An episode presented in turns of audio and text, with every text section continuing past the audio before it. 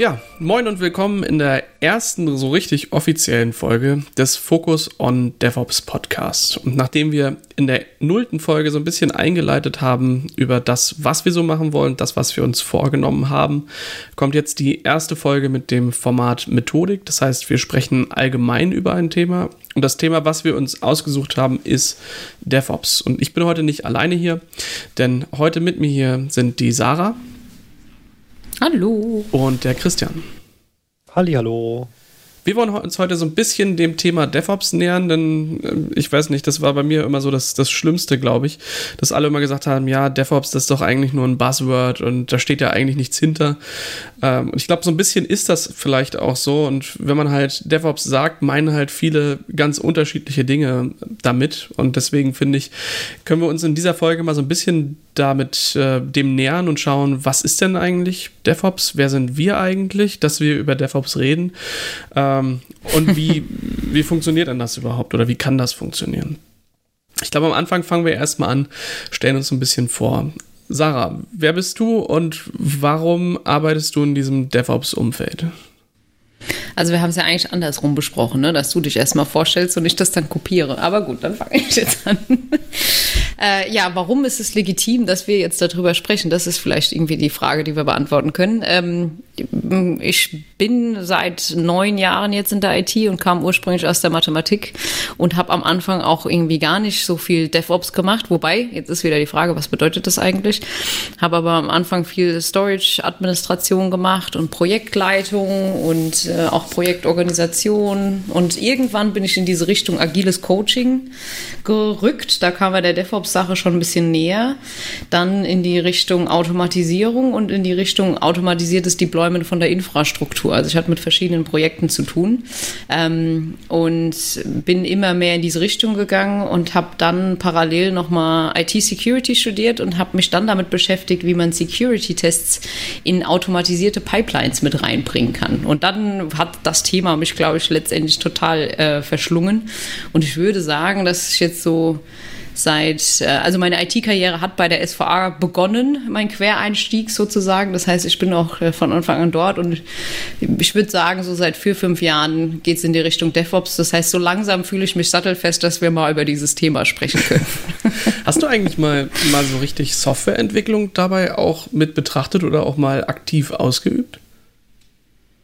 Ja, aktiv ausgeübt ist vielleicht zu viel gesagt. Also das ist das Einzige, was ich eigentlich auch schon während dem Studium so ein bisschen gemacht habe. Da hat man so ein bisschen von den Hochsprachen, so C++ und so ein bisschen äh, Praktika macht man da. Ich habe auch mal eine Zeit lang in Python programmiert als Hiwi, also als ähm, was heißt das, eine hilfswissenschaftliche Assistenz in der Uni. Ähm, also das heißt, so ein bisschen auf dem oberen Layer hat man dann irgendwie schon, das war eigentlich die größere Schnittstelle zu meinem Studium, ehrlich gesagt, weil danach, also mit Infrastruktur hatte ich halt einfach überhaupt nichts vorher zu tun.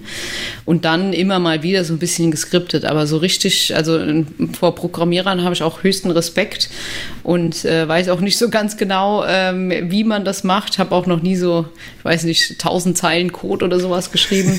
Das heißt, Experte bin ich da sicherlich nicht. ähm, Was wird denn da so gelacht? Also ich kann das einfach super nachvollziehen. Also es geht mir, geht okay. mir auch so. Ich habe äh, früher mal, mal Java gelernt ähm, und ich habe tatsächlich mal ein Java-Programm mit über 1000 Zeilen, aber alles innerhalb von einer Klasse in dieser Public Static Main, in der Main-Klasse 1000 Zeilen geschrieben, prozedural. ich glaube, das war auch nicht im Sinne des Erfinders, aber irgendwo, ja. naja, so Dinge macht ja, also halt. ich glaube, egal, ich habe ich hab immer so, also ich habe da so eine, ich, habe immer so das Gefühl, wenn ich da, egal was ich da punchen würde, irgendjemand wird kommen und es einfach in zwei Zeilen schreiben, egal. Also selbst wenn ich die 1000 voll kriegen würde, irgendjemand wird es halt dann in drei Zeilen und sehr viel eleganter lösen. Ähm, äh, ja, aber das deswegen ist es insbesondere halt auch eine Herausforderung, die Seite zu verstehen, weil äh, das ist auch ein großer Teil von DevOps und wir müssen uns sehr viel damit beschäftigen und wollen uns auch sehr viel damit beschäftigen. Ist auch sehr interessant, die Interaktion dann zu sehen. Ähm, aber als äh, Software-Experte würde ich mich eher nicht bezeichnen. Herangewachsener. Cool. Danke. Christian, ja. wie bist du in dieses ganze Thema reingekommen? Also bei mir hat es quasi angefangen vor, ich müssten eigentlich 13 Jahre gewesen sein in der Ausbildung. Äh, ich habe so in der Spedition gelernt, ja, da war schon vor 13 Jahren alles, ähm, was heute so ein Anti-Pattern für agil wäre. Also da war alles ad hoc, da wurde viel hin und her gemacht. Äh, da bin ich aber früh damit, äh, früh damit groß geworden, dass ich irgendwie äh, automatisieren muss, weil ich war irgendwie alleine, weil äh, kurz nachdem ich angefangen habe, hat mein Ausbilder quasi gekündigt, ja, und das wurde mir alles da auf den Tisch gelegt und da gab es nicht sowas wie, ich mache jeden Tag äh, dasselbe fünfmal oder sowas.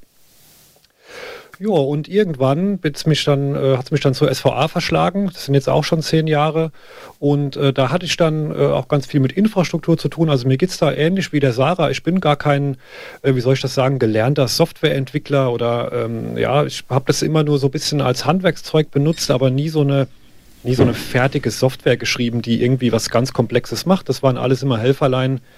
Aber ähm, ich würde sagen, ja, sag ich mal so, seit auch drei, vier Jahren hat sich das schon in so eine Richtung entwickelt, wo man sagen kann, das, das hat jetzt die Züge von dem, äh, wie, wie man heute vielleicht DevOps definieren würde, wenn man das überhaupt kann. Ja? Also hm. genau.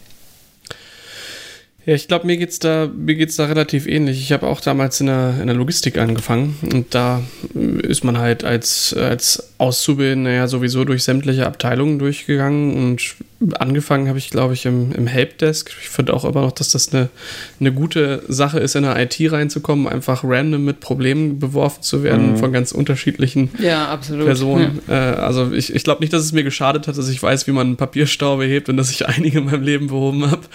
Ähm, das ist, glaube ich, auch mit so, so, so, ein, so ein Feld, in dem man die, die witzigsten Anekdoten halt hat. Und ich glaube, das kommt halt auch daher, weil man da eben viel auch mit Menschen zusammenarbeitet. Also Absolut, immer dann ja. passieren halt die witzigsten Sachen zumindest solche witzigen Sachen, die halt auch andere verstehen, wenn man halt ein Ticket hat, was zu beheben ist und äh, die Ursache ist, Mensch, der PC stürzt alle 30 Sekunden ab und man denkt sich, Mensch, das klingt mystisch, das könnte interessant sein und dann kommt man hin in das Büro und denkt sich, ja geil, endlich mal ein richtiges Problem heute und nicht schon wieder ein Drucker-Thema. Äh, naja, und Erscheint mir aber auch so, als müsste man da der richtige Typ für sein.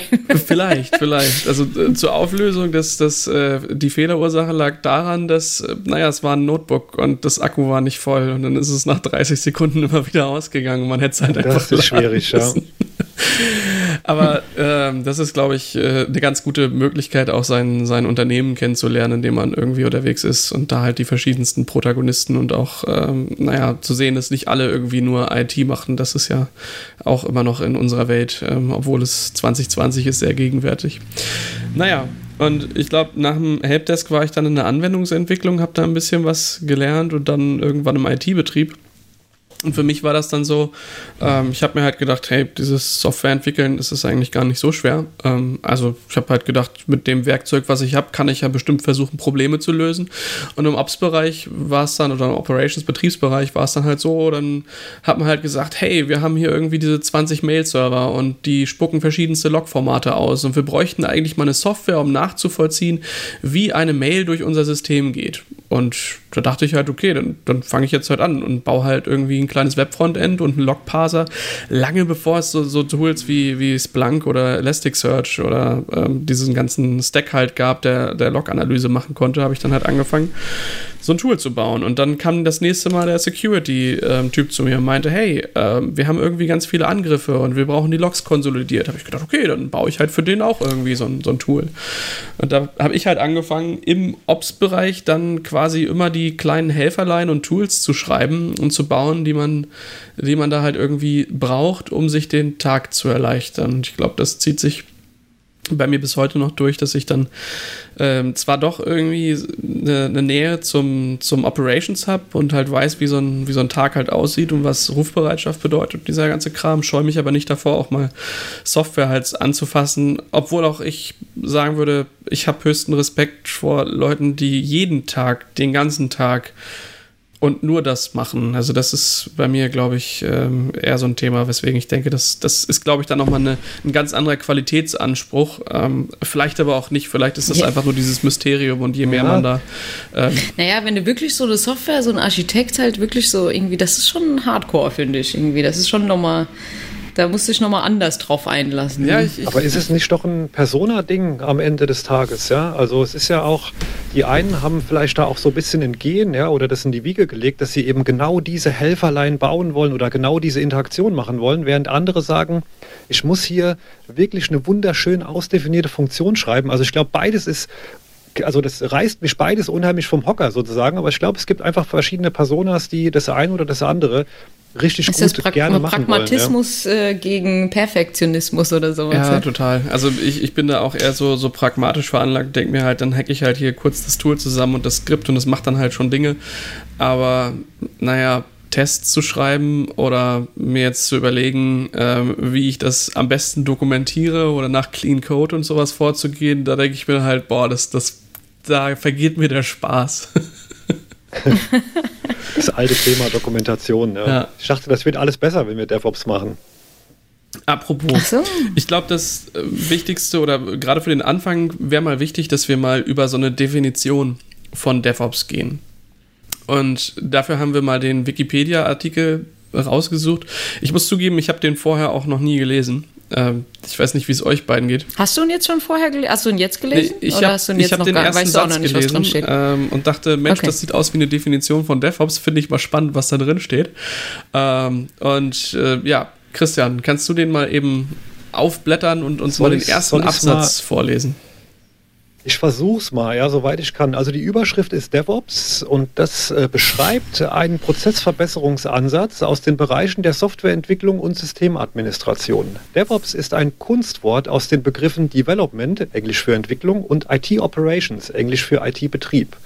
DevOps soll durch gemeinsame Anreize, Prozesse und Softwarewerkzeuge, Englisch Tools, eine effektivere und effizientere Zusammenarbeit der Bereiche Dev, Ops und Qualitätssicherung ermöglichen. Mit DevOps sollen die Qualität der Software, die Geschwindigkeit der Entwicklung und die Auslieferung sowie das Miteinander der beteiligten Teams verbessert werden. Wow. Das Wieso heißt das dann nicht Dev DevOps-Qual? Oder wie habe ich das jetzt falsch verstanden? Ist das dann in DevTestOps? DevOps Qualitätsmanagement.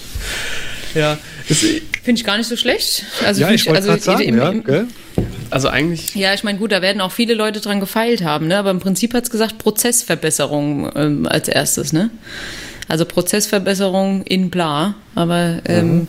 es wird ja oft gesagt, das ist eine Kultur, das ist ein Tools, es ist das, es ist das. Und da haben sie gesagt, jetzt ist Prozessverbesserung. Ja, wobei davor standen noch gemeinsame Anreize. Ja, und Anreiz ist ja eigentlich auch so ja, ich würde jetzt nicht sagen Kulturwort, aber Anreiz ist ja was so äh, auf einer auf einer äh, Motivation technischen auch, ne? Ebene quasi, genau, ja. Hm. Wie seht ihr das also für euch? Was bedeutet denn für euch eigentlich DevOps? Also mal weg von dieser Definition. Was sind für euch die, die Eckpunkte, wo ihr sagt, also wenn ich das sehe, dann weiß ich, die machen DevOps? Uh. Wenn ich das sehe, dann machen die DevOps. Also vielleicht noch, äh, was mir aufge also was ein bisschen äh, fehlt oder wo wir oft drauf stoßen in dieser Definition, da steht halt ähm, ähm, Development, Englisch für Entwicklung und Ops, äh, Englisch äh, Operations für Betrieb, zu, äh, auseinanderzudröseln, was das eigentlich ist. Also was ist denn Entwicklung und was ist denn Betrieb? Ich glaube, da hapert es dann. Jedem ist irgendwie klar, also wie übrigens Informatik ist ja auch ein Kunstwort aus Information und Mathematik. Haha, wer es nicht gewusst hat. Und so ist DevOps auch einfach ein Wort aus zwei verschiedenen ähm, Begriffen, aber ich glaube, zu verstehen oder jeder versteht was anderes darunter, was eigentlich was Entwicklung und was, was Betrieb ist. Ja. Das sind einfach immer unterschiedliche, also bei jedem Projekt, bei jedem Kunden, wo wir hinkommen, ist es einfach eine unterschiedliche Definition, was das, was das bedeutet. Und dann diese Zusammenführung von den zwei, was immer diese Abteilungen sind, ist dann auch eine unterschiedliche. Also was ist eine Prozessverbesserung, was ist der Anreiz, wie sieht es konkret aus? Und ähm, der, eigentlich finde ich, die Definition bringt es sehr auf den Punkt, aber das liegt, der Teufel liegt dann im Detail, ja. Also wir haben es ja bei uns einfach ein bisschen aufgedröselt, was wir so darunter, welche Bereiche wir darunter verstehen. Und wenn du mich jetzt so fragst, wenn halt irgendwas in der, von den Bereichen aufpoppt, dann denke ich an DevOps. Ja. Von dem, wie wir es jetzt mittlerweile leben, einfach. Ich glaube, man, man kann das halt wirklich, ist eigentlich egal, ob das Entwicklung oder Softwareentwicklung ist. Also es kann ja auch die Entwicklung ähm, von irgendeiner Maschine sein, die damit gemeint ist und der Betrieb dieser Maschine. Und das äh, ist für mich zumindest die, die, die Sache, einfach diesen Entwicklungspart möglichst nah an dem zu halten, ähm, die, wo halt der Betrieb stattfindet, wo die Maschine betrieben wird, wo der Prozess betrieben wird, wo das Programm angewendet wird oder halt auch am Laufen gehalten wird. all diese Sachen, finde ich, sollten halt möglichst nah aneinander sein und deswegen ähm, eben vielleicht auch dieses, dieses Kunstwort mit Dev und Ops, was dann halt beides noch näher und ohne Leerzeichen aneinander bringt. Da ist nicht mal ein Bindestrich zwischen. Ähm, dementsprechend bedeutet es für mich einfach eine Gemeinschaftlichkeit, eine gemeinsame Verantwortung für ein Produkt. Egal, ob ich jetzt derjenige bin, der das am Laufen hält oder ob ich derjenige bin, der ähm, da einen Schraubenzieher ansetzt oder irgendwie äh, einen Meißel ansetzt und da irgendwie was rauskloppt und das irgendwie formt und ähm, halt, halt baut. Ja. Das ist es, ist es für mich im Endeffekt. Und eigentlich könnten wir damit nicht nur, nicht nur Softwareentwicklungsprobleme lösen, sondern, naja, also auch Leute, die irgendwie Autos entwerfen, sollten wahrscheinlich eher auch wissen, wie man die jetzt halt baut oder wie man die dann halt betreibt, damit möglichst auch dieser Austausch zwischen beiden, beiden stattfinden kann. Das ist, glaube ich, für mich so das, das Wichtigste, dass man nicht immer sagt, hey, wie wenn man jetzt in einen Elektronikfachladen geht und sagt, hey, ich bin hier bei den Waschmaschinen, aber eigentlich wollte ich ein Radio. Und derjenige sagt halt, nee, das ist nicht meine Abteilung, da gehöre ich irgendwie nicht hin, sondern dass man sagt, hey, das ist ein gemeinschaftliches Thema, wir haben hier ein gemeinsames Problem, also guckt man sich das halt an. Und nicht jeder hat da vielleicht die, die, äh, die richtigen Werkzeuge an der Hand, um bestimmte Thematiken halt zu lösen. Trotzdem sollte, glaube ich, nicht dieser Eindruck entstehen, dass man sagt, nee, das ist, äh, also das ist überhaupt nicht meine Abteilung, das ist überhaupt nicht mein Problem, deswegen mache ich jetzt dicht und sage, nee, das, äh, äh, nö, das machen die anderen. Äh, Wenn es heißt, dass die anderen mhm. das machen, heißt das häufig eben, keiner macht's. Und das finde ich wichtig, glaube ich, dieses Verantwortungsthema für ein gemeinschaftliches Interesse, dass halt überhaupt was geschaffen wird. Ich finde, du hast aber auch nochmal wichtig gesagt, dass ja so über den Tellerrand äh, gucken, wenn, wenn du wenn halt Softwareentwicklung und Betrieb, wenn du wirklich die, Kant, die Endkanten nimmst, dann bist du halt einmal irgendwie beim, äh, bei der Anforderungsanalyse von äh, Anforder oder Anforderungs, äh, Anforderungen aufnehmen für eine Software bis hinten zum Kabelstecken im Rechenzentrum sozusagen. Das ist ja schon mal eine ganz schön lange End-to-End-Kette. Mhm. Das heißt also, wenn man irgendwie auch sagt, dieser Begriff symbolisiert auch, dass man ein bisschen ähm, weiter guckt und sich das Ende zu Ende anguckt, kann es halt auch noch weitergehen, dass man sagt, okay, das symbolisiert, man soll die Infrastruktur für den Code oder für den Applikationscode zuschneiden. Oder noch weitergehend, man soll halt auf das eigentliche Problem eingehen, auf, um was es eigentlich geht. Also, dass man halt nicht aufs Blaue hinaus irgendwie lauter VMware-Cluster ähm, aufbaut oder keine Ahnung oder ganz viele Server aufbaut und reinschraubt und gar nicht weiß, für was sind die eigentlich da, sondern dass es ein bisschen zugeschnittener ist auf das, auf das eigentlich, auf die Applikation, auf den Code, aber eigentlich auch noch weiter gedacht auf das eigentliche Problem, um was geht es eigentlich? Brauche ich noch, einen, noch einen redundanten Server, ähm, wenn eigentlich die Applikation schon redundant in sich ist? Brauche ich dann, muss ich dann da hinten irgendwie noch und keine Ahnung, also einfach dieses, dass man wirklich in der Lage ist, das einfach auch ein bisschen übergreifender zu verstehen und nicht jeder in seinem Silo so ein bisschen bleibt und sagt, der Rest geht mich nichts an. Ja, das ja, ist für mich auch auf jeden Fall mit da drin.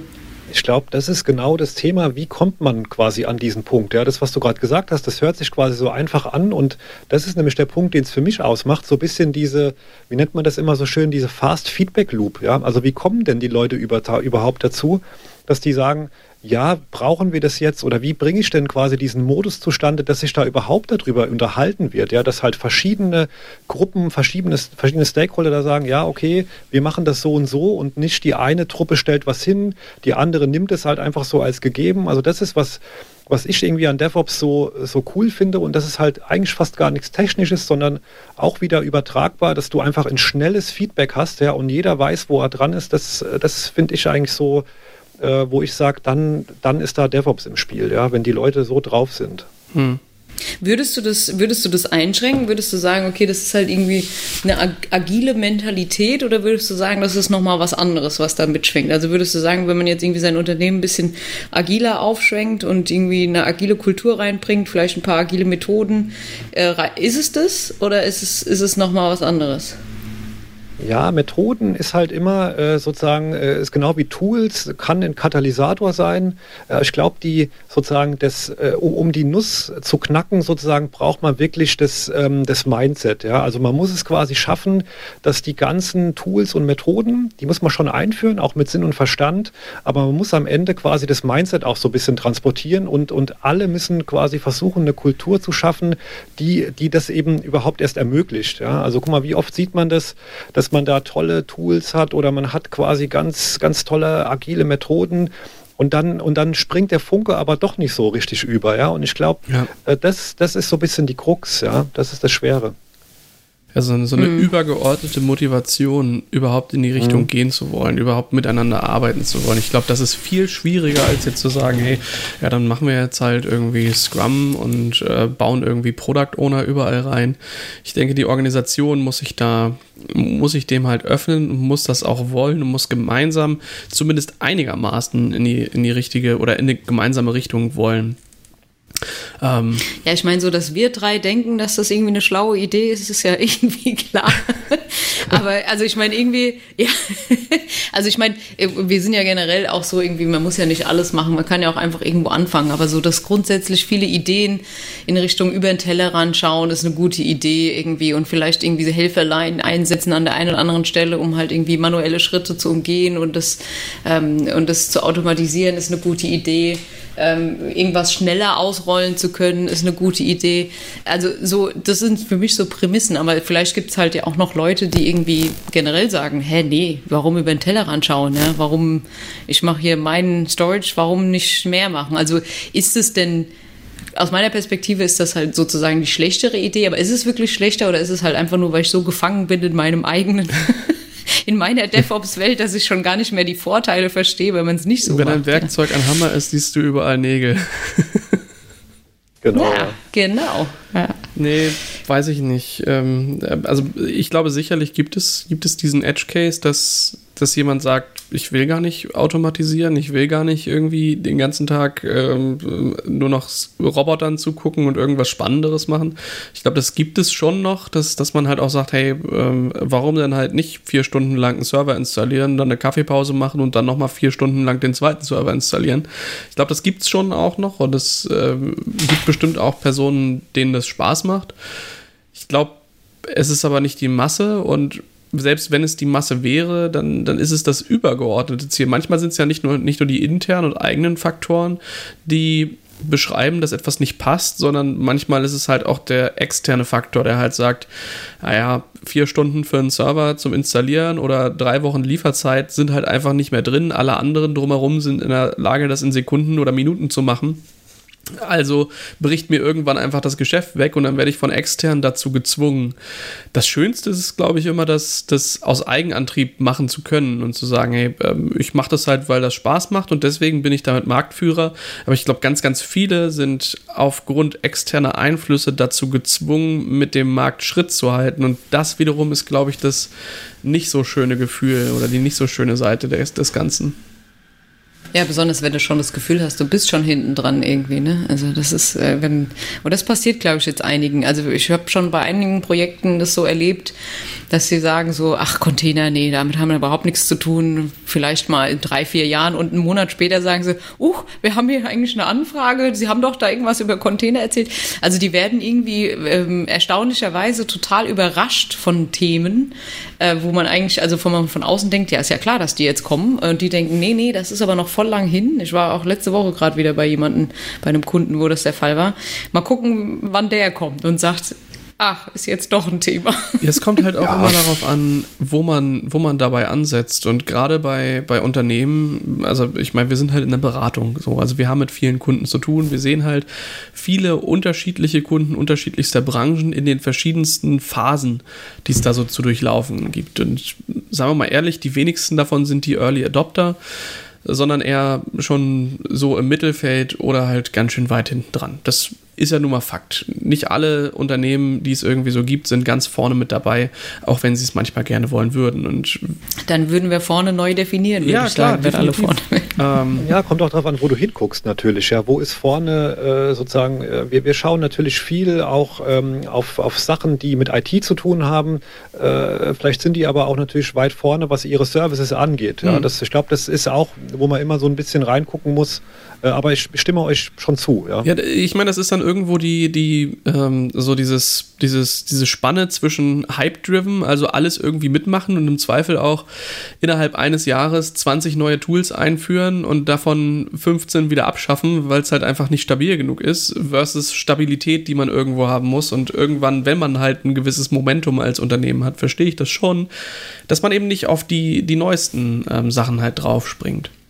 Was ich wichtig hm. finde, ist, äh, das, was du halt beschreibst, äh, also wo man halt ansetzt, ist schon, ist schon wichtig. Und was ich halt häufig sehe, ist so IT-Leiter, die sagen, nee, also Container brauchen wir eigentlich gar nicht, währenddessen die Entwicklung schon längst da sitzt und sagt, ja. boah, ey, wir müssen irgendwie schneller äh, liefern, wir müssen bessere Artefakte Echt machen, oft. wir müssen mehr Security und Governance irgendwie einführen. Und das können wir mit den aktuellen Mitteln halt nicht.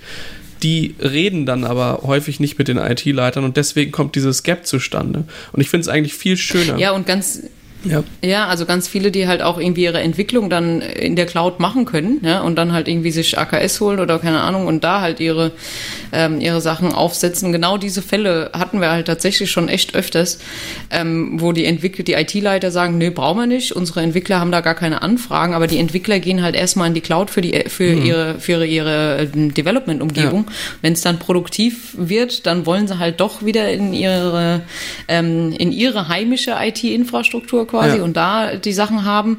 Und die, die, da werden die Leute dann sehr vor den Kopf gestoßen, ja? weil die sagen dann so, hä, wie jetzt auf einmal, von jetzt auf gleich. Ja. Und die Entwickler haben dann schon sehr die Expertise aufgebaut. Die wissen dann schon, wie man eine CICD-Pipeline und wie es automatisiert deployed wird und wo ich meinen Container herbekomme. Und die können sich dann nicht vorstellen, warum das jetzt schwer ist, oft äh, für die IT-Seite das irgendwie nachzuziehen und da irgendwas äh, bereitzustellen. Ne? Und ich glaube, da ist es wieder dieses, dieses Grundthema wenn die Leute nicht nah aneinander sind, wenn die Leute nicht miteinander auch mal interdisziplinär einfach über ihre Probleme reden, dann kriegt der, der, der, die IT das gar nicht mit oder der Operations-Bereich das gar nicht mit, dass in der Entwicklung gerade ein ganz neuer Strang losgeht. Und dann kommt halt häufig der, der, dieses, dieser Anruf, der halt sagt, boah, ähm, ich habe hier gerade einen IT-Leiter, der sagt, der muss Container machen, weil irgendwie haben die Entwickler gesagt, dass sie unbedingt Container brauchen. Und viel schöner ist es, glaube ich, wenn man gemeinsam halt, sich halt dann hinstellt und sagt, boah, wie, wie, wie soll denn unsere neue Plattform aussehen? Was soll denn, was soll denn für uns DevOps bedeuten? Und ich glaube, das ist eben dieses Zusammenarbeiten, was ich da ganz übergreifend, egal welche Innovation das jetzt ist, äh, glaube ich, wichtig finde, dass das mehr stattfindet. Kommunikation ist wichtig und das halt nicht nur, naja, eigentlich überall. Das ist überall wichtig. Ja, ja das steht jetzt so ein bisschen im Gegensatz zu dem typischen Approach. So, jetzt mein Vorschlag. Ah ja, gut, dann stelle ich doch jetzt zehn neue Leute ein, die bilden mein neues DevOps-Team und dann ist ja alles gut. Ne? So, das müsste doch funktionieren. Ne? Das ist äh, irgendwie so den Ansatz, den man öfters mal sieht. Und gerade das steht halt total entgegen, was du jetzt gerade mhm. gesagt hast, dass halt das Wichtige ist, die Kommunikation und irgendwie ein gegenseitiges Verständnis. Wenn man jetzt halt so ein isoliertes Team reinsetzt, am besten noch durch neue Leute, weil man hat ja vorher das Skill nicht, mhm. ähm, die dann irgendwie in die Mitte packen, die sich dann irgendwie um alle diese, alle diese Themen, die, äh, die die die Assoziation DevOps in meinem Kopf hervorrufen, äh, behandeln, äh, dann ähm, geht es halt meistens in die Hose. Ja? Oder sagen wir mal, ist nicht produktionsfähig, was dann am Ende daraus Ich glaube, das Wie und das Gemeinsam ist halt irgendwie wichtig, damit das Ganze erfolgreich ist. Und da gehören eben deutlich mehr Aspekte dazu, als einfach zu sagen, wir, wir gucken jetzt mal ins Cloud Native Landscape, suchen uns da zehn Technologien raus und das ist dann das ist dann der, das Maß für den Erfolg. Ich glaube, ganz vieles. Doch, doch, das ist eine gute Idee, da stehen wir doch jetzt auch drauf. Das ist in Ordnung. Was? Kann man ruhig drauf gucken, sich irgendwas aussuchen. Ja. Aber was ich ganz interessant finde, was ihr vorhin gesagt habt, also in der Agilität gibt es solche diese Bubbelblasen, die ineinander greifen. Ich weiß nicht, wie sagt man das? Also wie so eine, wie diese russischen Puppen, die so ineinander gehen. Ne? Und ich glaube, ähm, dieser Farbkreis, wo die Grundfarben sind und in der Mitte trifft sich dann irgendwie was. Also Nee, nicht Venn-Diagramme. Also nicht, ja. also es ist quasi eine, ein Kreis, dann ein kleinerer Kreis, kleinerer Kreis, kleinerer, kleiner, ah, kleinerer okay, okay, Kreis. Okay. Ja. Keine Aber ich meine, die Darstellung ist auch nicht. Innerhalb des, ja. Mhm. Inner, äh, inner, ich finde es total schwierig übrigens im Podcast ähm, auf der Tonspur grafische Dinge darzustellen. Das ist ganz furchtbar. Äh, Ja, das stimmt allerdings. Ja, aber also es ist auf die Anordnung vielleicht auch nicht so wichtig, aber da ist, also es ist eigentlich so eine, so eine, so eine Idee, was für Agilität wichtig mhm. ist. Und da ist halt so ähm, Kultur, äh, Geisteshaltung, dann kommen Prozesse, Methoden und am Ende Tools. Ja? Und das, also ich finde, die Layer sind alle wichtig. Das ist halt das Ding. Man darf halt nicht nur an einem Layer anfangen. Also wenn man halt nur anfängt, wie der, wie der Christian eben gesagt hat, wenn man nur die Methoden angeht, ist halt immer so eine Sache. Ja, dann hast du halt so eine Methode eingeführt. Aber solange du die Leute von der Geisteshaltung nicht abgeholt hast, bringt es nicht so viel. Oder auch Tools. Ja, gut, dann hast du halt irgendwie so Ansible eingeführt oder keine Ahnung. Aber die Leute haben nicht verstanden, wie man das eigentlich benutzen sollte. Oder ähm, dann ist da Git und jeder hat aber so sein eigenes Git irgendwie so in die Richtung. Mhm. Ja. Das bringt halt nicht so viel. Also man muss irgendwie, man muss ein Tool haben, man muss es irgendwie auch in die Praxis einsetzen. Also ich bin auch kein Fan davon, nur auf dieser Kultur- und Geisteshaltungsebene zu arbeiten, weil dann hat man äh, irgendwie so, dann redet man halt irgendwie nur, ja, da passiert halt irgendwie nichts so. Also man muss es auch leben. Und die inneren Kreise sind halt so, das wirklich im, im täglichen Dasein umzusetzen, umzu, äh, also wirklich was umzustellen. Aber man darf halt den Layer außen auch nicht vergessen, dass man wirklich irgendwie auch die User Experience dann beachtet, dass die Leute wirklich Bock drauf haben, dass sie sehen, das hat einen Mehrwert, dass ähm, da halt wirklich auch was stattfindet, dass man bereit ist, auch mal über den Tellerrand zu schauen. Ich glaube, das sind halt irgendwie so ganz, ganz wichtige Aspekte, die man damit beachten muss. Und was ich auch ganz wichtig finde, ist halt nicht von außen so ein neues Team, weil ich glaube, gerade da, und ich meine, ähm, ja, ich meine, der, der, Christian kommt zum Beispiel ja auch aus den, aus den tiefsten Linux-Gegenden und Storage-Gegenden. Das ist halt unheimlich interessant, das nicht so als neues Thema zu sehen, diese ganze DevOps-Geschichte, sondern viel mehr als Weiterentwicklung von, von bestehenden Systemen und von bestehenden Aufbauten. Und das ist aber halt sehr viel Arbeit. Ja? Also wenn man es halt als neues Thema sieht und sagt, oh ja, ich fange hier auf der grünen Wiese an und so, dann ist es sehr viel leichter, als wenn man sagt, okay, man setzt sich jetzt halt auch wirklich mit den Netzwerkern äh, auseinander miteinander, mit den Mainframern, mit den Powerleuten und versteht, was das Thema eigentlich für die bedeutet und wie man das gemeinschaftlich auch aufsetzen kann. Das ist irgendwie so die Krux, finde ich, und wo es wirklich spannend wird und wo es auch irgendwie auch einen richtigen Mehrwert hat und wo man sagt, okay, das ist auch nicht nur ein Thema für das nächste Jahr, sondern das wird langlebig hm. sein.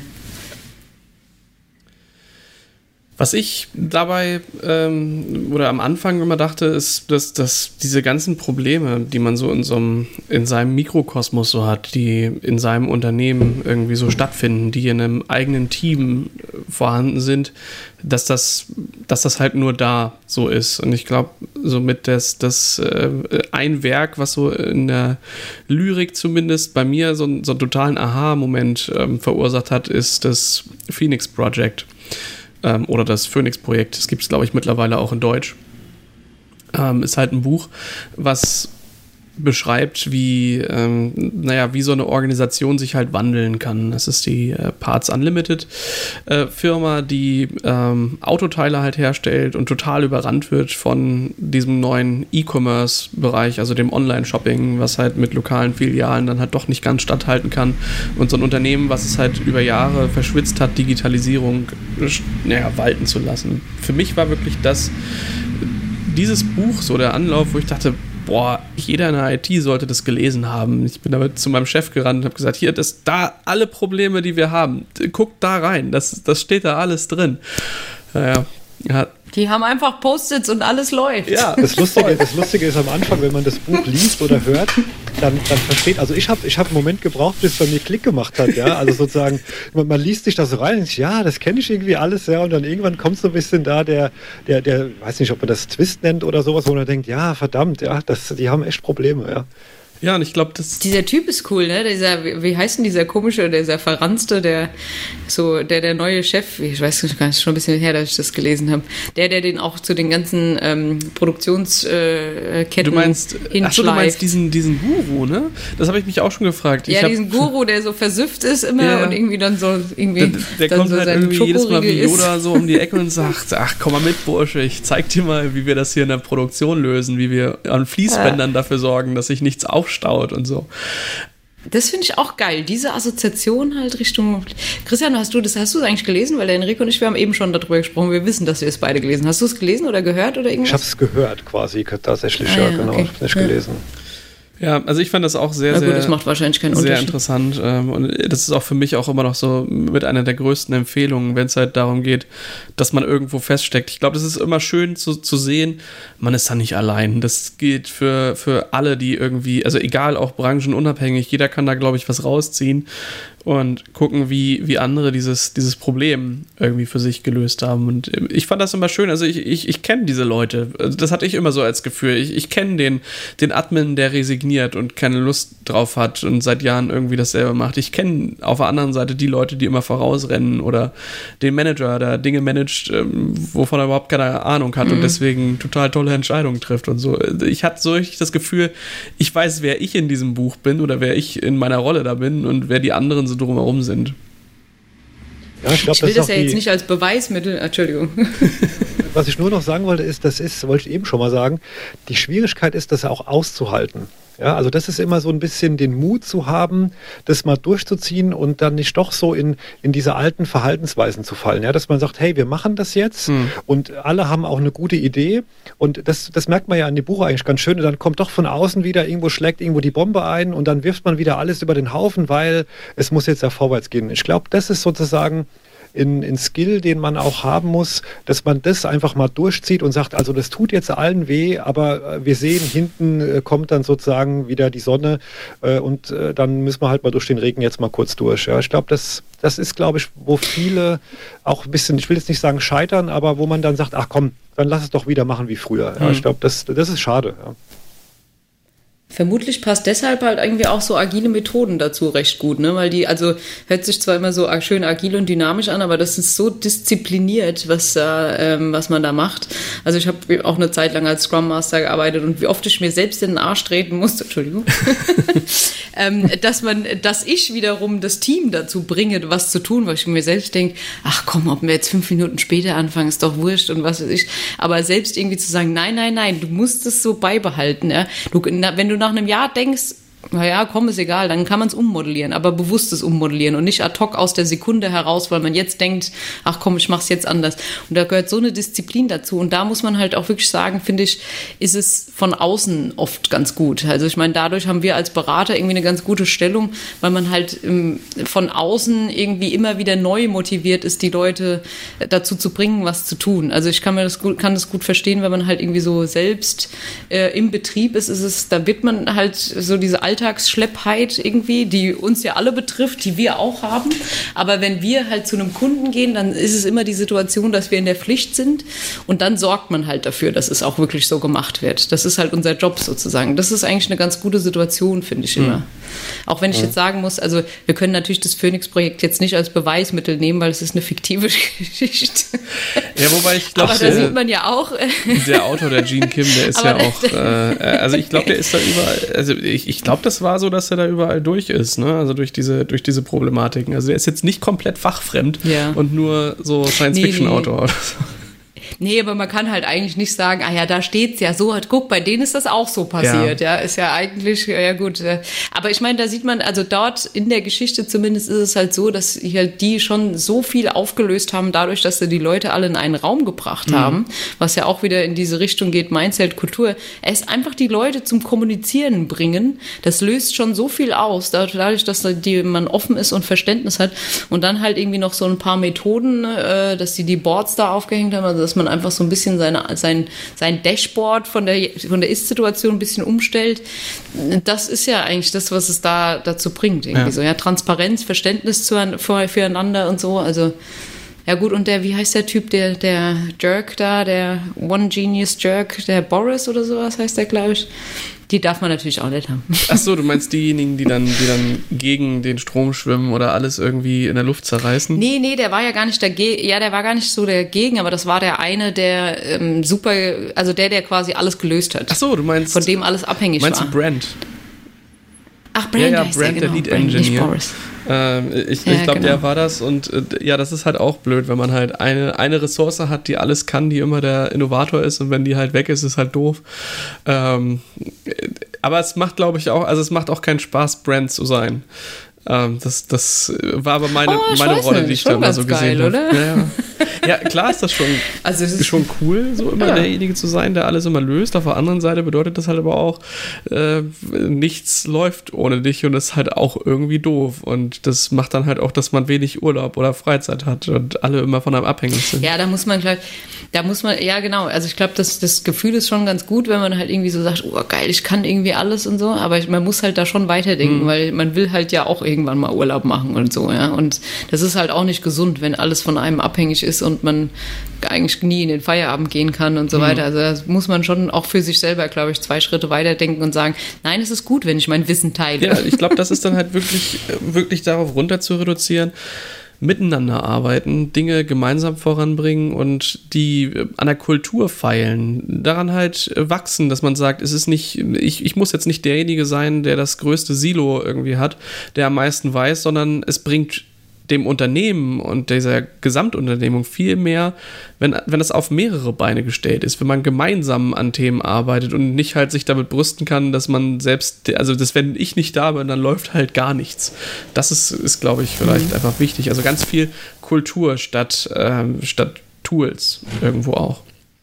Ja, ich glaube, man kommt auch gar nicht äh, zwangsläufig ähm, bewusst in so eine Situation. Also ich glaube, das ist auch so eine, so eine kleine Schwierigkeit, dass man sich, ähm, man guckt quasi dann zurück und sieht, ach mhm. wo habe ich mich hier reinmanövriert? Irgendwie hängt hier alles an mir und ich habe gerade so viele Probleme zu lösen, äh, und äh, mir fehlt die Zeit, irgendwie da jemand anders onzuboarden. Also das habe ich jetzt tatsächlich schon ein paar Mal gesehen und, und das auch mhm. schon äh, irgendwie bei mir selbst bemerkt. Das sind keine komplexen Tätigkeiten oder Sachen, wo man sagt, das ist jetzt äh, nur ein Prozent äh, der Leute in der Firma auserkoren oder die sind in der Lage, das zu tun, sondern typischerweise fehlt einfach die, die Dokumentation dafür. Und wenn man das irgendwie mal aufschreiben würde, äh, dann, dann könnte man da ruckzuck andere Leute onboarden. Aber das ist ja genau die Schwierigkeit, ähm, wie sagt man so schön, Bäume fällen und Axt schleifen. Ja? Also da kommt man, glaube ich, ganz ja. schnell in so eine, in so eine Spirale rein. Äh, und und äh, da, ich glaube, manchmal braucht man da auch von außen irgendwie so einen Trigger, äh, wo man dann sagt, okay, wie,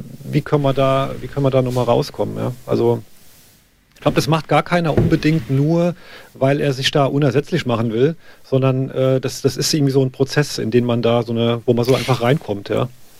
Ich glaube, das ist auch so eine Art Verantwortungsgefühl, weißt du, da ist irgendwie so eine Aufgabe, ach komm, ich mach's halt, ach komm, ich mach's halt. Und manche andere sind halt nicht so, dass sie das ähm, so von alleine, sondern denen musst du es geben und, und, kannst du mal und dann sagen die, ja, ja, klar, mach ich, ja.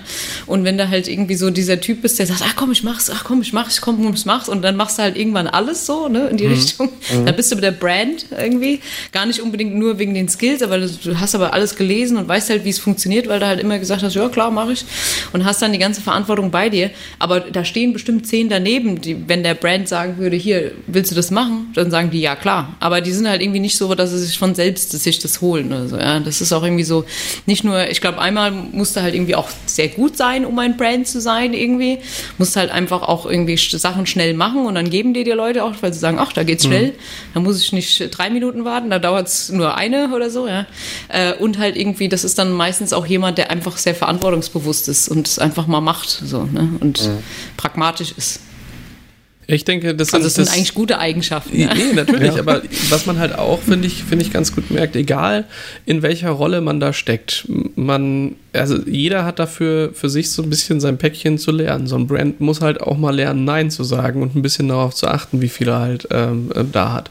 Und so ein Innovator muss halt auch immer mal gucken, wen hängt er da vielleicht ab. Genauso wie andere, die halt eher für Betriebsstabilität verantwortlich sind, gucken müssen, ähm, naja, was ähm, davon sind halt wirklich die Sachen, die bald aussterben und die dann vielleicht dadurch meinen Betrieb gefährden. Oder auch aus dem Management heraus, mhm. dass man einfach sagt, äh, man muss halt gucken, wo kommt kommen denn hier überhaupt, wo kommen eigentlich die Aufgaben für mein Team her und wie kann ich das besser kanalisieren und dafür sorgen, dass eben keine so großen Engpässe entstehen. Und das, das finde ich, glaube ich, an diesem Buch, ähm, um das vielleicht auch mal irgendwo abzuschließen, ähm, so schön, dass es eben all diese Sachen beachtet und auf all diese, diese Level ähm, und Ebenen, die es da halt gibt und das, das Miteinander dieser verschiedenen Protagonisten eben eingeht. Das finde ich daran so schön. Das ist so, so, so komplett auf eine Art.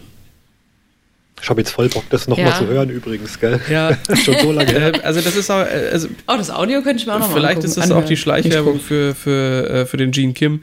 Ähm, aber also ich finde, er hat das echt verdient, weil er da wirklich Dinge aufgeschrieben hat, wo ich denke, äh, ich würde mir das als Film angucken. Ich würde das, äh, würd das nochmal konsumieren und.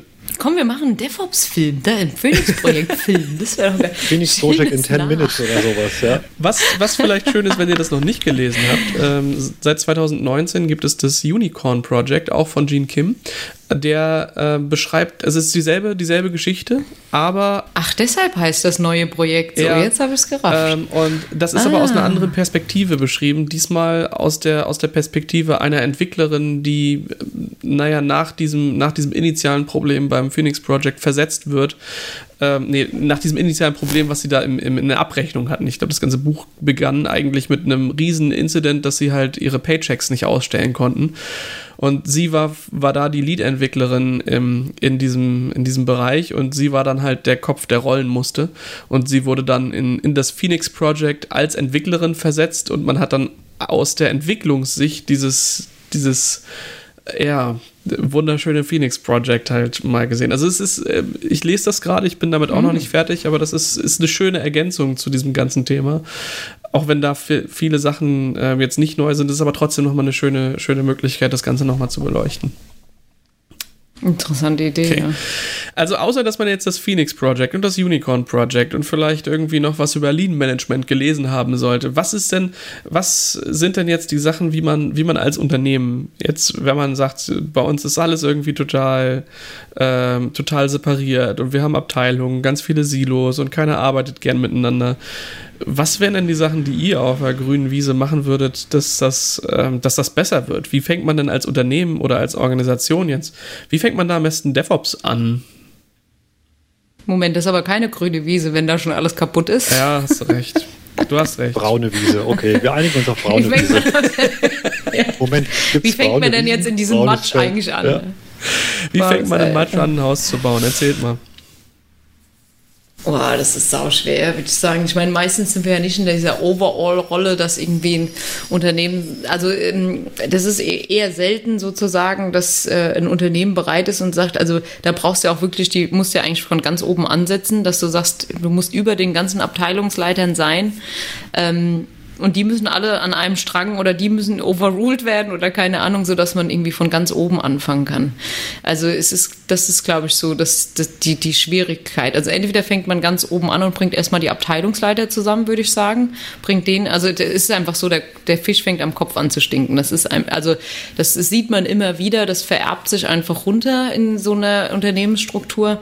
Und ich glaube, wenn ähm, bei den Leitern, beim Entwicklungsleiter und beim IT-Leiter das Verständnis da ist und auch der Respekt füreinander, weil das ist auch ein großes Problem, dass man irgendwie oft so haben, dass die die Nase übereinander rümpfen, weil sie gar nicht die Arbeit voneinander respektieren. So, also ich meine nicht explizit die IT-Leiter, sondern auch irgendwie die, ähm, die Admins oder so, oder ja, dass die Entwickler sagen, ach, mit den Admins, da muss ich, das ist doch hier so, ich steige jetzt hier hoch oder sowas, weil so solche Einstellungen ähm, sind einmal total fehl am Platz, finde ich, das macht überhaupt keinen Sinn und es, äh, die kommen auch nur daher, äh, dass man einfach nicht, gar nicht versteht, was die anderen tun, glaube ich, was die für Herausforderungen haben. Und wenn man die IT-Leiter schon mal dazu bringt, dass die irgendwie gemeinschaftlich arbeiten, oder auch verstehen, äh, was sie eigentlich äh, zusammen tun, ist schon mal ein großer Schritt, was irgendwie so die Metaebene angeht. Und jetzt mal ganz technologisch gesehen, also dann kann man sich über die, ähm, die Struktur der, der Teams Gedanken machen, denke ich. Also über Schnittstellen der Teams und Struktur. Also will man eine Art DevOps-Team, will man äh, ein Dev- und ein Ops-Team und will einfach irgendwie bestimmte Leute, die sich vielleicht mal austauschen, also dass der eine mal da mithüpft, der andere mal da mithüpft. Oder ein paar Leute, die so in der Mitte sitzen, die irgendwie so äh, über, bei beiden mal reinlunzen. Das ist, glaube ich, so unternehmensmäßig, also strukturmäßig eine gute Idee. Und wenn man konkret Technologien einführt, kann man natürlich, wenn man jetzt Container einführt, ist es einfach notwendig, dass wenn man das Verständnis für Container schafft, dass man das auf beiden Seiten macht, also bei den Entwicklern und bei den, ähm, bei den Betriebsleuten.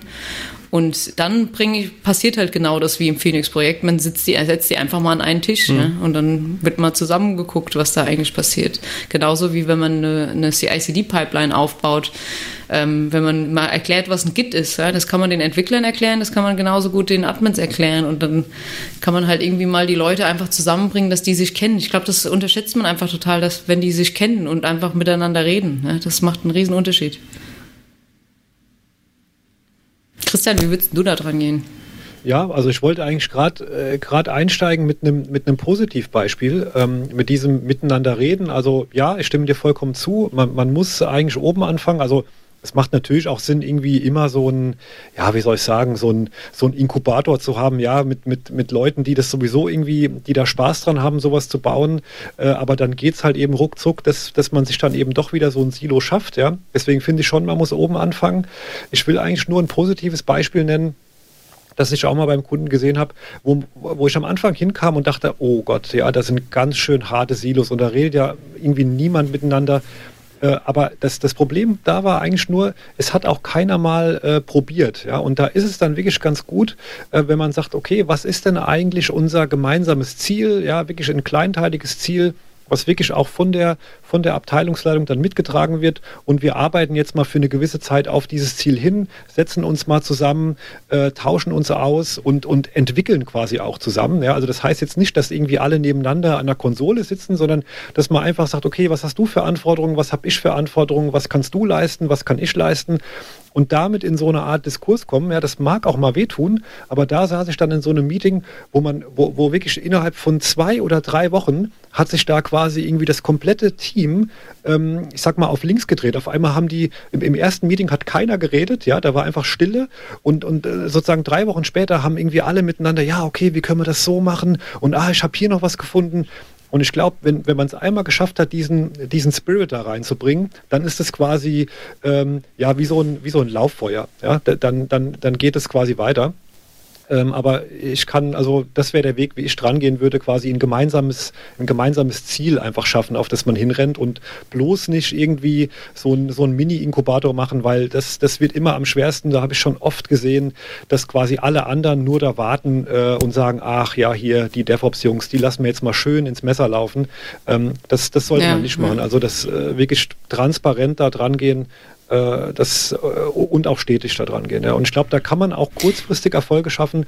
Man darf nur dann nicht den Fehler machen, dass man sagt, okay, das hat jetzt hier gut funktioniert und jetzt wenden wir das als Blueprint irgendwie auf alle an, sondern da muss man dann wirklich im Detail nochmal schauen, was sind denn die die konkreten Probleme, die wir da lösen wollen und, und nicht einfach, okay, das hat mit Containern jetzt hier gut funktioniert als Beispiel und wir machen jetzt alles mit Containern. Dann ist man schon wieder auf dem falschen Weg, sondern immer schön Feedback Loop äh, und gucken, wie können wir das konkrete Problem am einfachsten lösen. Ja.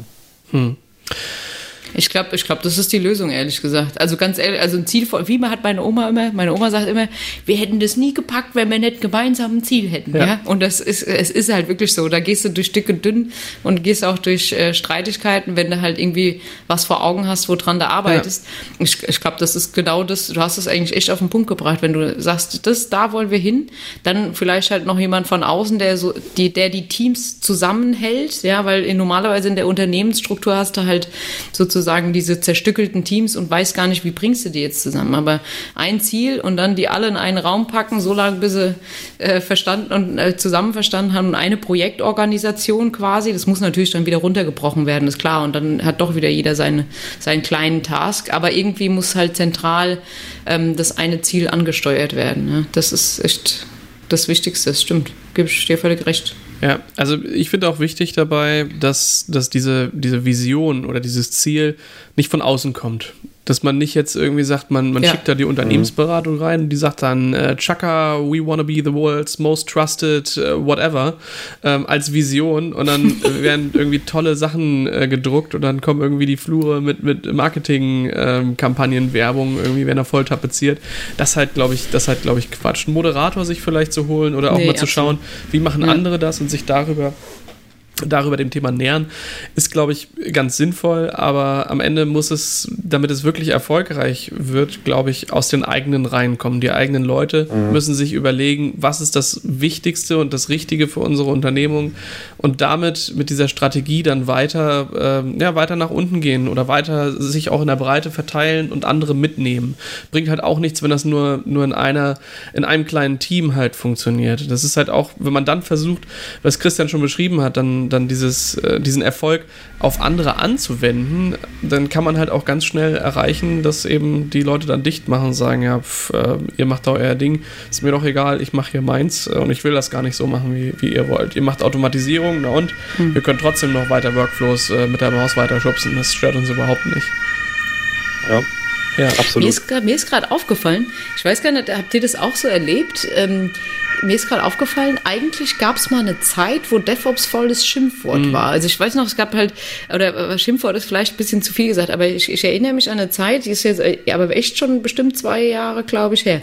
Also äh, DevOps kam hoch, dann haben irgendwie alle, was ist das überhaupt? Hier ist ja wie Cloud und nur anders. Also ist halt wirklich so, man muss erstmal verstehen, was, was, was, was, will, was will der Kunde überhaupt, wenn er über DevOps redet. Und dann gab es aber irgendwie so vor ein, zwei Jahren so eine Zeit, wo echt einige Kunden gesagt haben, ja, ich würde hier gern DevOps platzieren, aber der andere hört es nicht so gern. Also sie müssen irgendwie die Themen so beschreiben, ähm, dass DevOps drin ist, aber ohne das Wort DevOps zu verwenden. Also wirklich, dass nur das Wort an sich wirklich so, ein, so, ein, so eine Aggression ausgelöst mhm. hat, ja, weil da echt irgendwie haben halt viele auch irgendwie diese DevOps-Teams etabliert, mhm. wo das dann so paar, paar Hansels waren, die dann DevOps machen sollten und die keiner kannte irgendwie so in diese Richtung. Und irgendwie, das war so ein verbranntes Wort für eine Zeit ja. lang, aber das habe ich jetzt ehrlich gesagt so in dem letzten Jahr, eineinhalb, habe ich das nicht mehr erlebt. Also jetzt ist es halt einfach ein Wort geworden irgendwie, aber ich, ich, ich sehe keine aggressiven Verbindungen, äh, äh, Emotionen mehr verbunden mit diesem. Also, habt ihr das auch so empfunden? Das ist mir gerade irgendwie so aufgefallen. In anderen Kontext. Ähm, also ich habe halt vorher viel bei, bei Service-Providern gearbeitet und da war es dann immer, ähm, ja, also das höchste der Gefühle ist, dass ihr das Betriebsunterstützung äh, nennt. Aber also das macht jemand anderes, aber nennt das bloß nicht Outsourcing. Also das, das war halt, äh, das waren dann ganz verbrannte Wörter, die man nie, ähm, nie benutzen durfte, weil man, weil man versucht hat, dann damit anderen irgendwie die, die, die Verantwortung für etwas wegzunehmen und das, das äh, durfte man zwar denken, aber niemals sagen. Und ich hatte auch letztens mhm. Kunden, da, da äh, meinte ja, also wir beide sind uns einig, das ist ein Proof of Concept, aber das dürfen sie nicht so nennen. So, okay, na gut, dann nennen wir das eben anders. MVP. Nee, MVP ist was anderes.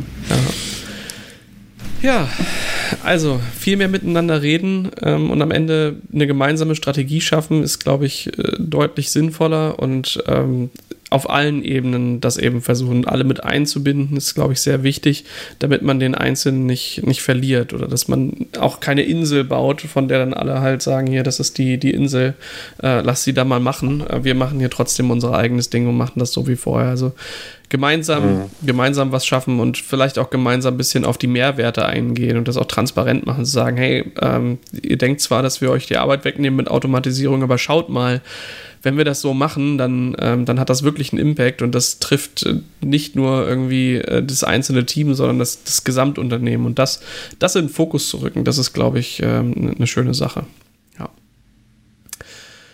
Ja, ich denke, also man kommt aber schon nicht drum rum, dass Leute sich weiterbilden. Also ich denke, mhm.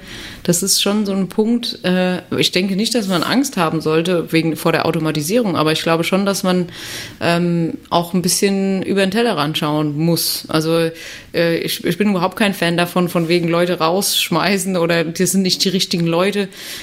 Das ist irgendwie so, also wenn man nicht der richtige Mensch dafür ist, dann weil man es nicht will. Ja, also ja. es ist halt irgendwie schon, ähm, aber man muss schon auch in der Lage sein, halt dann einfach mal zu sagen, okay, ich gucke mir mal an, was die Entwickler da machen. Man muss es ja nicht verstehen, man muss es ja auch nicht machen, aber einfach mal anschauen. Ein bisschen bleibt ja doch immer hängen und dann halt sich auch mal angucken, wie könnte ich das denn anders machen, was könnte ich denn neu machen. Also ähm, da muss man, das ist, es sollte schon so eine Art Skill-Shift stattfinden. Aber ich glaube, jeder ist in der Lage, sich auch in diese Richtung weiterzubilden. Also das finde ich wichtig, dass man da ähm, offen ist für sowas. Aber in, eigentlich jeder, ich meine, wann ist die IT in den hm. letzten 20 Jahren denn mal stehen nee, geblieben? Entwicklung ja? also, heißt Wandel. Und genauso ist es mit unserem Leben. Also auch da findet ja eine gewisse Evolution statt. Dinge gehen weiter, Technologien kommen dazu. Diejenigen, die sich halt der äh, dem Wandel komplett verschränken oder halt, äh, ich sag mal, Fakten einfach ausblenden, ähm, dann kommt irgendwann einfach der Punkt, an dem man das äh, nicht mehr nicht mehr weiter machen kann. Irgendwann wird man zwangsläufig ja. mit der äh, mit der Realität konfrontiert, bin ich der Meinung. Und genauso ist es hier mit dem Wandel. Also äh, man kann nicht man kann nicht heute sagen, wir bauen das System, was für die nächsten 50 Jahre sicher ist, wenn es denn für die nächsten fünf Jahre sicher ist. Ja, je nachdem in welchem Produkt man da unterwegs ist, das ist ja alles sehr sehr schnelllebig und diesen Wandel zu akzeptieren äh, wenn man das verpasst, ähm, als jedes Individuum, glaube ich, dann ist einfach irgendwann der Punkt, wo es halt dann Schluss ist. Ja, mhm. aber das ist ja schon wieder so ein Kulturding, weil schon am Ende ist es wieder so ein Wertschätzungs, Wertschätzungsthema, ja. Also ähm, ich habe mir irgendwas aufgebaut, ja, ich kann hier ganz toll mein System XY administrieren oder konfigurieren. Und dann muss ich halt verstehen, dass es quasi äh, ein neues System gibt oder ein anderes System oder es entwickelt sich weiter. Und da ist, glaube ich, auch die Krux, dass man das Gefühl hat, dass das, was man da aufgebaut hat, quasi nicht wertgeschätzt wird. Und ich glaube, das ist da oft einfach so ein Thema, ähm, wo man einfach gemeinsam im Team verstehen muss, ja, das hat alles seinen Wert, das sind alles Erfahrungen, die wir gemacht haben und die sind nie weggeworfen, sondern, also ich meine, alle Sachen, die ich in meinem Leben über Storage gelernt habe, die, die, die brauche ich. Das ist genau wie man irgendwann mal das einmal eins gelernt hat. Ja, klar, macht man dann irgendwann weiter. Es gibt irgendwie eine Evolution, aber die Sachen bleiben ja eigentlich dann doch noch im Hintergrund und nichts ist eben schlimmer, dass man sagt, diese Sachen, die brauchst du jetzt allen nicht mehr, wie automatisieren das jetzt mal weg, sondern es muss quasi so sein, dass man das so ein bisschen auch mitnimmt, ja, und dann sagt, okay, wie können wir das denn am, dein Wissen am besten da irgendwie einfließen lassen und, und nicht nur damit es eingeflossen ist, sondern es hat einfach auch einen Mehrwert, ja, mhm. also das, das muss man einfach so sehen. Äh, jemand, der kommt und sagt, ich weiß das alles besser und ich automatisiere euch jetzt mal weg, das existiert nicht, ja. ja also das funktioniert nicht. Erfahrung ist immer was wert und das kann man auch nicht wegdiskutieren, das ist, ja. ähm, aber trotzdem ist es halt, trotzdem geht es immer ein bisschen weiter und das, ähm, man muss sich halt, glaube ich, damit arrangieren, dass das Lernen nicht aufhört, genau wie das als Mensch ja auch irgendwie ähm, der Fall ist. Ich glaube, damit kommen wir, äh, kommen wir schon in einen sehr, sehr äh, philosophischen Bereich ähm, und vielleicht auch so ein bisschen zum, zum Ende der Sendung. Ähm, ich wünsche mir auch manchmal, dass, dass mein Leben äh, oder dass, dass das Schaffenswerk, was man halt so macht, mehr sichtbar ist oder vielleicht etwas ist, was, was man halt sieht. Ich, ich sage dann immer im Scherz, vielleicht wäre ich dann doch irgendwann mal Gärtner. Ähm, und das kann dann die, die Überleitung fast sein für die nächste Folge. Dort konzentrieren wir uns in, der, äh, in dem Format Release Notes um Rancher 2.5 und gehen damit mal auf die Farm und schauen uns an, was es da eigentlich so Neues gibt. Es hat mir auf jeden ich Fall. Ich habe gerade die ganze Zeit, was, wie willst du aus Gärtner jetzt die Überleitung? Ja. Aber jetzt äh, am Ende hat sich der Kreis geschlossen. Wir, wir, versuchen das hier einigermaßen professionell zu machen. Ich versuche eine Überleitung zu schaffen äh, zum, zur nächsten Folge. Ähm, es hat mir auf jeden Fall viel Spaß gemacht, mit euch über, über DevOps zu reden. Ich hoffe, ähm, wir sind in diesem ganzen Wust dann doch zu einer Definition irgendwie auch gekommen. Aber es ist, es ist viel mehr als dieses kleine Wort und es ist ein riesen Kosmos, dem man sich dann nähert. Ja. Ja. Danke euch. Das stimmt. Danke dir. Danke dir. Bis dann. Ciao. Mach's gut. Ciao.